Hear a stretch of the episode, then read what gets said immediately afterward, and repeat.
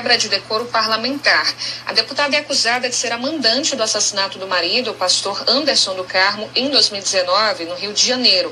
Em junho deste ano, o Conselho de Ética e Decoro Parlamentar recomendou a perda do mandato da deputada, aprovando o parecer do relator do caso, Alexandre Leite, do Democratas de São Paulo. No plenário, o relator afirmou que durante a junção dos documentos para o Conselho de Ética, a defesa e a deputada não apresentaram contraprovas sobre os indícios de autoria do crime.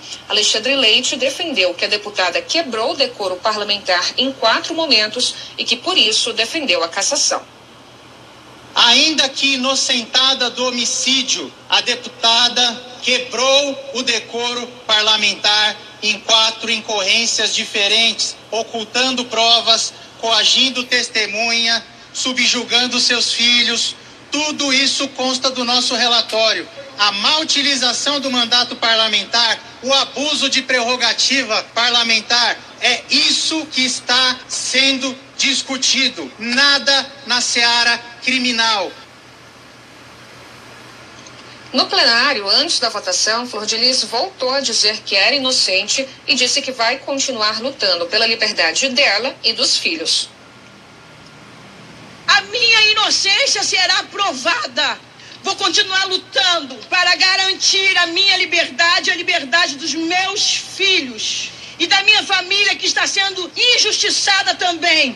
A minha família está sofrendo, a minha família está sendo julgada.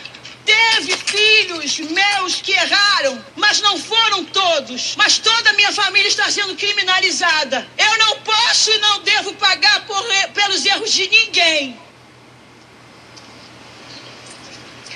E, Carol, mais cedo, a ministra Carmen Lúcia do STF negou o pedido da defesa da deputada para impedir o processo de cassação.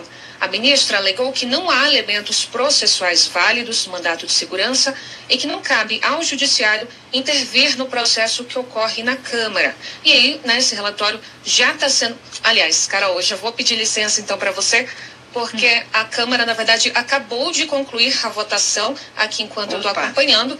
Então, para caçar né, o mandato da deputada, era preciso maioria absoluta do plenário, ou seja, 257 deputados em votação aberta e nominal. Eles acabaram, nesse minuto de encerrar essa votação, 437 votos favoráveis pela perda do mandato e sete pediram em que não fosse é, sete é, contrários nessa né, perda do mandato. Mas a Câmara acabou então de encerrar é, essa votação e decidiu então pela perda, pela cassação do mandato da deputada Flor de Lis. Carol.